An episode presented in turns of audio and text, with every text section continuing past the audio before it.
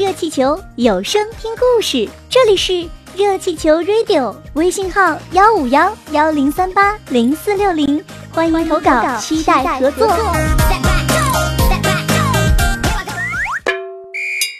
第二天上午，学校，这哪像期末考试，简直就是世界大战爆发前夕。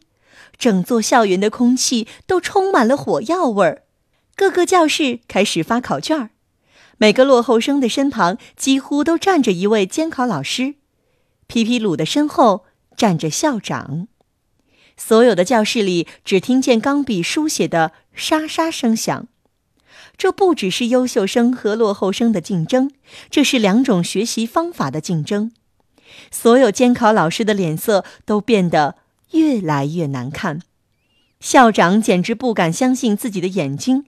皮皮鲁解题的速度之快，方法之妙，令他瞠目结舌。只用了十几分钟，皮皮鲁就交卷了。他故意大声咳嗽一下，好像是在通知那些优秀生：“我答完了。”皮皮鲁看都没看站在他身后的校长，连蹦带跳的跑出了教室。校长还一动不动地站在原地，望着皮皮鲁的空座位发呆。大多数落后生在二十分钟之内交了卷儿，他们在大操场上开始举行庆祝活动。每个教室的老师都气得直哆嗦。期末考试成绩公布了，几乎班里所有的第一名都被落后生夺走了。落后生们在操场上奔跑着，他们像足球运动员踢进了球那样，使劲儿地在空中挥舞着手臂。皮皮鲁起了个头，大家唱起了《落后生之歌》。这支歌是罐头小人歌唱家谱的曲，旋律铿锵有力。我们是落后生，我们是落后生，老师瞧不起我们，爸爸妈妈。不给我们笑容，我们不笨，我们聪明。等我们将来出了名，再来看你们的眼睛；等我们将来出了名，再来看你们的眼睛。优秀生们站在操场旁边，看着落后生们狂欢。他们忽然搞不清楚谁是优秀生，谁是落后生了。校长，不好了，有一些优秀生申请加入落后生的队伍了。皮皮鲁的老师气喘吁吁地跑到校长办公室，向校长报告：“啊！”校长着实吃了一惊，“优秀生申请去当落后生。”这时，校长办公桌上的电话铃响了。“我是校长。”校长拿起电话，“什么？